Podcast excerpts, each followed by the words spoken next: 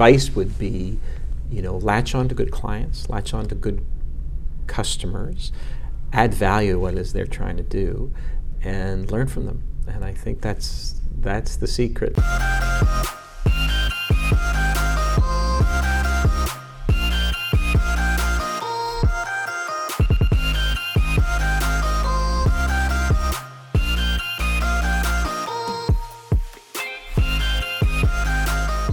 Is Jessica Ann Lettingham with PMML. Today I have the pleasure of having Adam Turner of Divco sitting down with us. Hi, Adam. Good evening. How are you, Jessica? I'm doing very well. How are you? Good. I'm fine. Thank you. Perfect. So, one of the questions I'd like to ask you is tell us a little bit about yourself. So, um, well, I'm a Montrealer, born and bred. I grew up. Uh, I grew up in Montreal. Went away from univer- for university for a few years, but basically, I've been here all my life. So, I'm born and bred, and love this city and love this province, and happy to have uh, had the opportunity to have a career here and bring up a family here. Perfect. So let's talk a little bit about Divco. Mm-hmm. How long have you been with Divco? So I've been with Divco coming up on 24 years. Uh, I joined the company in 1998, uh, the beginning of 98, in the capacity of Vice President of uh, Corporate Development, and became President of the company in 2003. Um, Divco is a Montreal-based private sector construction services company, I'll say.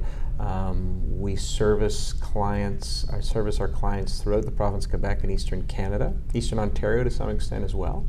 And we um, do anything, we build anything that has to do with um, buildings. We don't do any civil or infrastructure work, but we do all types of um, concrete or steel structure buildings, industrial, institutional, multi unit res, mm-hmm. office, hospitality, you name it, we'll do it.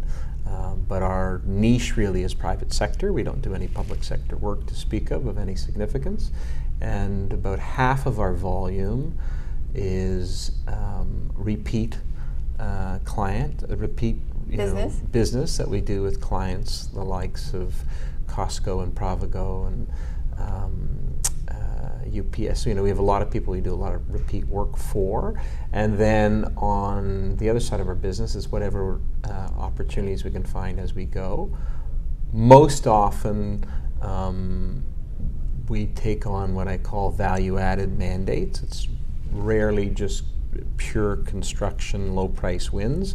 We usually do uh, construction management or value-added services where that involves might involve the pre-construction um, where we're doing site selection, putting together a professional team, mm-hmm. um, you know, anything really that we can do to help facilitate our clients' uh, construction needs from mm-hmm. beginning mm-hmm. to end, uh, we'll do.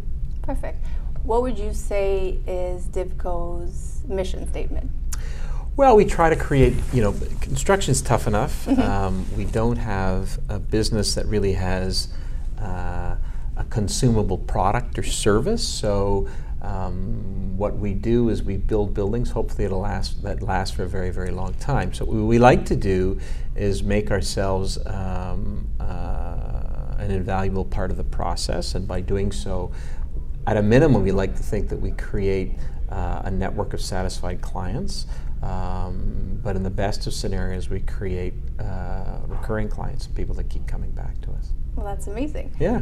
One of the other things I wanted to ask you is that industrial mm-hmm. seems to have taken quite a bit of popularity in the last couple of years. It has. Why do you think Montreal has become so popular when it comes in terms of industrial? I think it's a variety of factors. I think I think you got to start off with the understanding that Montreal, I think, was was repressed. Um, uh, in terms of industrial real estate for many, many, many years. You know, kind of benchmark industrial rental rates were you know five dollars net, and they were yes. like that for 25 years plus. Um, so a couple of things happened. We had greater demand mm-hmm. all of a sudden. I think the pandemic, uh, you know, over the last 18 or 20 months, really has has catapulted our economy and our and and many of our industries um, to transist into a new kind of reality, mm-hmm. new economic reality that probably would have happened more gradually over the next five years yes. or, or, plus, but it happened very. It happened in 18 months or less. So we've seen um, we've seen a transition away from traditional brick and mortar retail to more and more and more e-commerce, more and more and more um, um, non-conventional um, consumer buying platforms, and as a result, that's that's put more emphasis on a need for warehousing space, logistics space, distribution, um, anything to do with getting a product to the consumer. Uh, we've seen a big ups, Jump. a, a big jump and a big surge in. The other thing is we, that we don't have um, much of in the Greater Montreal area is we don't have a lot of vacant industrial land. And as a result, um, the demand for uh, industrial land land. and industrial buildings has has really really peaked because there's been a real shortage of we don't have an indefinite supply of industrial land to continue uh, building upon. So we've seen, you know, the greatest thing, the, I guess the most significant thing that happened from a roadway point of view. Um, uh, trucking or you know logistics has been Highway 30. So Yeah. you've seen all of these communities along the South Shore and, and and to some extent along the North Shore Sure, as well. more and more and more in demand, but we're now at the point that we need more industrial land, and there's really not much. So you're seeing you're seeing building conversions, you're seeing people buying, developers buying existing assets and knocking them down and building new um, purpose-built industrial buildings. Um, so we're, I, I think that's a trend that's here to stay. I don't think it's I don't think it's short-lived. I think that we have to probably as a as a real estate community continue to think about how do we service this this peaked demand for industrial space so we haven't been able to you know vacancy rates are uh, less than one percent or around one percent I mean it's it's it's uh, we're in uncharted territory there's a whole new place for Montreal to be in terms of industrial buildings and industrial uh, availability Also, certain cities have started to rezone specific lands, such as Valleyfield. Not fast enough. Not fast enough. what do you think of the cities that are beginning to rezone specific Well, I think lands for ind- industrial I purposes? think they'll, I think they'll benefit from it- from from a greater tax base, new construction. I think they'll they'll, they'll reap the benefits of of having um, uh, new construction, new development, and new activity in, in, in their industrial parks and industrial sectors. Um, I think provincially we have a lot of, um, you know, Canada and Quebec, we have a lot of land. We just don't have a lot of mission appropriate land. land. And Okay. so that's, that's a long term process. But I think we're there. I mean, I think, you know, 20 and 30 and 40 years ago, we thought, well, one day, one day. I think that day has come. And we have to start seriously thinking about the use of our. Um, of our, of Our our land mass and our resources, yeah. What do you think also, where do we situate currently compared to the rest of Canada? Well, yeah, it's a good question uh, that I don't really have a scientific answer for. I, I, I can tell you anecdotally, Okay. I think that um, I don't think we have a, a, a I don't think we necessarily have a corporate-based economy. I think we have an entrepreneurial-based economy by and large, and as a result, um, the companies that we have here, to some extent, um, are pretty cutting edge and, and pretty much on the forefront of, of whatever the, the, the newest, latest trends are.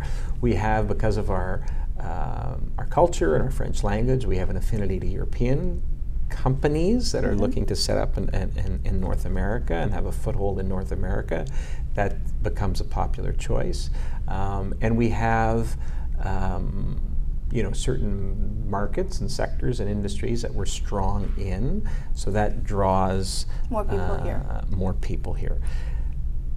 But like you know, we're, we're different. You know, you s- if you look at it at, the, at that industrial um, demographics in Vancouver or Toronto or Calgary or or even Eastern Canada, I mean, it, it's different in every region, right? We our industrial um, needs or you know new new industrial requirements really follow um, our local economy to some extent. There's always going to be the national stuff and the international stuff and the North American stuff that need to have you know, Amazon's going to need to have a gazillion square feet here, and all the and and and, And IBM will continue. Exactly, but what what differentiates us is I think that entrepreneurial spirit, and I think we have um, a European um, a European advantage, I guess, if we're trying to attract European companies. Um, and I think that's evident in what we've seen in terms of our development uh, in the city over the last five or ten years. Perfect. Let's talk about some of your builds. So we've had the privilege of, of, of doing a lot of different types of builds. That and a you lot, have. And, and a lot of different types of construction. So, you know, one of the nice things about um, being who we are and what we do is we don't only do industrial buildings, we don't Mm-hmm. only do suburban office buildings, we don't only do you know multi-unit res buildings. We do a little bit of everything, and we've had some, we've had some, we've had some, uh, some really neat projects that I've been very happy to be involved with over the years. We've, but more importantly, we've had some really neat clients that I think we we're more client focused than we are project focused. So um, you know we'll we'll build anything for a good client, and uh, and I think that's that is kind of at the core of our philosophy of how we approach things. But we've had yeah we've been in, we've we've had the privilege of of doing a lot of interesting stuff uh, and a lot of unique stuff. You know we've done we've done a lot in the last little while in as I mentioned before distribution uh, logistics uh, heavily automated um, type facilities. We've done a lot of those. Uh, we've done um, know, large scale retail projects, big box retail projects. We've done a lot of hotel projects. We've done um, the Palais des Congrès. We've done data centers. We've done it all. I mean, we, we've had the privilege of kind of being, for a company our size and for a company of our history, um, we've had the privilege in being uh, in a wide variety of, of projects and Yeah. types of projects. And our, I mean, I think I, the the foundation of our company 50 plus years ago was probably more industrial, but we've certainly morphed into A jack of different, different market sectors as time has gone on. Yeah. I wanted to talk to you a little bit about Costco Varennes because it was Yeah. built during COVID. Was it? Yes, Okay. I'll Yes. take your word for it. it was, and it was delivered on time with multiple constraints of certain materials and certain shipping and Yeah. Yeah. So I would say, in fairness, that was if it was during COVID, it was early COVID. it was early. It still So- was early COVID. So it was designed and conceived and started pre-COVID. Mm-hmm. It was probably delivered um, after COVID had begun. If, if, if I guess so, but Mm-hmm. I think so. But um, but yeah, we haven't. You know, the real challenges around global supply chain and increase in costs Mm-hmm. and and and real. Uh, delivery challenges and timing challenges and schedule challenges and costing challenges. We've only seen that most the effects of that really in the last 12 months, Okay. uh, and maybe even more acutely in the last six, Six or months. eight months, um, whereby we have we continue to have increased demand, Mm-hmm. but we have costs that are really um, that have grown exponentially and have not come off, and we have you know, it's kind of the perfect storm. We also have schedules that Mhm. are uh, very, very tough because of global su- supply chain issues. So, put all that together, you know, I think um, the new there's a new normal that's kind of been put in place, and I think um, uh, it's a little bit. I hope, hopefully, the world will, and this is not just specific to construction, but hopefully, the world will be able to uh, digest the Longer wait times. well, no, just to digest the increased activity that Costco, uh, that Costco, that COVID has brought, Yes. and that and that we can get you know back into kind of a more um, normal cycle in terms of scheduling, Mm-hmm. delivery, and costs because it's it's really been it's been a huge jump in a very short period of time. And how does this affect your teams? Well, and I think I don't think it's specific to our industry, but I think many industries are seeing that. But we're we all running like we run around like chickens with our heads cut off at the best of times. But it's been even more so uh, lately. Um, we're lucky. We have we have very good relationships with a lot of um, excellent specialized um, subcontractors. Um, in you know in different parts of the marketplace, but but it's tough. I mean, labor's you know everybody's busy, so that that brings other problems. And there's a shortage of, of labor. There's a shortage of of um, uh, material. There's a shortage of, of uh, staff. So all the, all of the things that we kind of maybe took for granted for years and years and years, it's we're kind of we're having to relook at that now uh, and rethink it. Perfect. Um, let's talk about one of your current projects. We'll talk about Metro. Sure. So Metro, we're, we're very we're very pleased to be building um, a very large um, uh, automated distribution center for Metro Richelieu uh, in Terrebonne. Uh, the building, the main facility is, I think, more or less 600,000 square feet. Um, parts of the building are as much as 100 feet high, uh, and it's going to accommodate a, um, a German really market leaders in automated distribution system, a company called Witron. Uh, we've done several other projects with, with other clients for Witron as well. Um, and they, um, they will be in charge of, of um, implementing a, a state-of-the-art automation system within this building. So this particular building has dry space, refrigerated space, and frozen space. Mm-hmm. but what makes it really interesting is is the automation. I mean, it's completely um, automated from A to Z. Pretty much. Okay. Pr- pretty much. So it's so that's one end of the spectrum. You talk about Costco for yeah. end. That's the other end of the spectrum. Costco, you know, has nothing on the floor.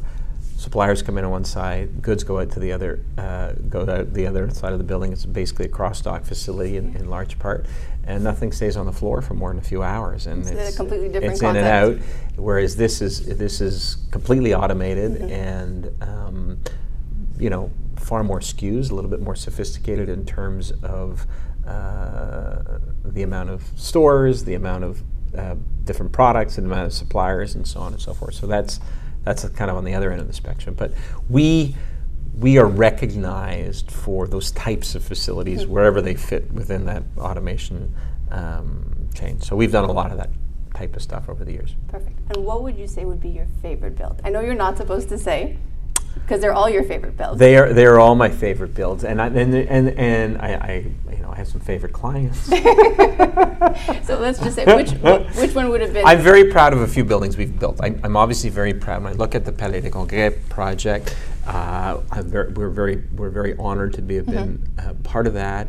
It, it, it, presented some some enormous feats. First of all, it was a design build project where our team had to take on. Um, the design responsibility as well as the construction and execution um, um, responsibility. But you know, that building is built on top of a tunnel. Mm-hmm. Um, we had to we had to preserve and maintain heritage buildings within the the, the uh, expansion, and we had to do it in a very very tight timeline. So to be able to to, to pull all that off mm-hmm. is a testament to um, what DIVCO stands for. Well, I, you're, you're, being kind, but I think it's a testament to all the people that we were able to bring together to, mm-hmm. to realize that, that that project, and to our teams, frankly, that actually uh, manage that process. So that's one.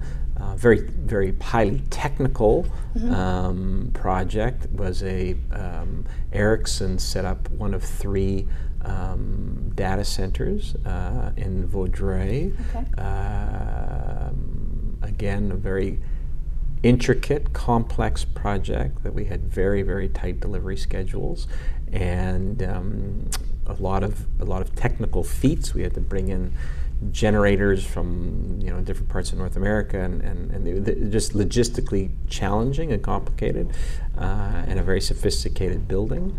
And we were happy to be able to pull it off. But you know, as as as, as much as those are are maybe massive technical, massively challenging from a technical and execution point of view. Um, we also take great pride in just doing um, uh, in delivering, I should say. We take great, great, great pride in delivering um, quality, consistent product to certain of our clients over and over and over again. And we're proud to say we have some very sophisticated purchasers of construction services that do it around the world that keep that are very loyal to us and they keep coming back to us in, in our little part of the world. So. Um, that's some that's another area of great pride that we do a lot of repeat business for people that really know an awful lot about construction. Perfect. Where do you see Divco going in the next five years? Well, I think we'll continue to. it- I think we'll continue. You know, from a macro level, we'll continue to follow our clients. We're very lucky in the sense that we're not. We're outside of the box, kind of, kind of You're unique. people. Um, I, I- I think we we have enough critical mass that we can, you know, play with the big guys and do what we have to do in order to to, to be at the table when there's big opportunities that come along. Uh, but we're also small enough and adaptable enough to really uh, modify whatever our, our, our service offers offering would be to satisfy our clients' needs. So. Um, uh, I think you know where will we be? We'll continue to follow our clients, and we'll continue to find opportunities where where our clients find opportunities. Our our our secret sauce is really um, our clients is having those client relationships and following and finding solutions for what their challenges are. Do you see Divco expanding further out into Canada? Not necessarily. I don't think that that's that's uh, that's never really been a goal Okay. um, to to to grow geographically per se. We do we have grown geographically, and we do service more markets than we did 50 years ago by any stretch of the imagination. Um, having said that, the focus has really been on clients rather than markets. And um, whenever we've gone into new markets, we had an office in the Maritimes in Halifax for many years, and we uh, we hadn't previously had a big presence in the Maritime province. We went in there and we and we we set up shop there, but we followed a client in there, uh, and we ended up servicing our other clients in that marketplace. Same thing in Eastern Ontario. Um, you know, we're looking at some projects in, in the Greater Toronto area now. So it's really client driven, and it's not market driven. It's not geographical markets necessarily. So, in your 24 years at Divco, Yeah. what would be your one piece of advice to anyone starting out in real estate or in the construction industry? What advice do you think you would give? Buy low, sell high. No, um, I, I think, um, I think, you know, I, there's lots of things I can think of, but I think if you look at this industry per se, it's a really exciting and dynamic industry, and there's never a dull moment. It's perpetually changing. So, you know, I think my advice would be is to find opportunities where your clients find opportunities. You know, at the end of the day, we're a service business. We're service providers um, to a wide variety of industries and clients and types of you know, we do everything from industrial buildings to build for developers. We build multi-unit residential apartments and condos, and we build. So there's real diversity in all that. But I think the the advice would be, you know, latch on to good clients, latch on to good customers, add value to what is they're trying to do, and learn from them. And I think that's that's the secret of uh, of longevity in this business. Perfect. Thank you very much, Adam. It's my great pleasure. And this is Jessica Ann Lettingham for PMML.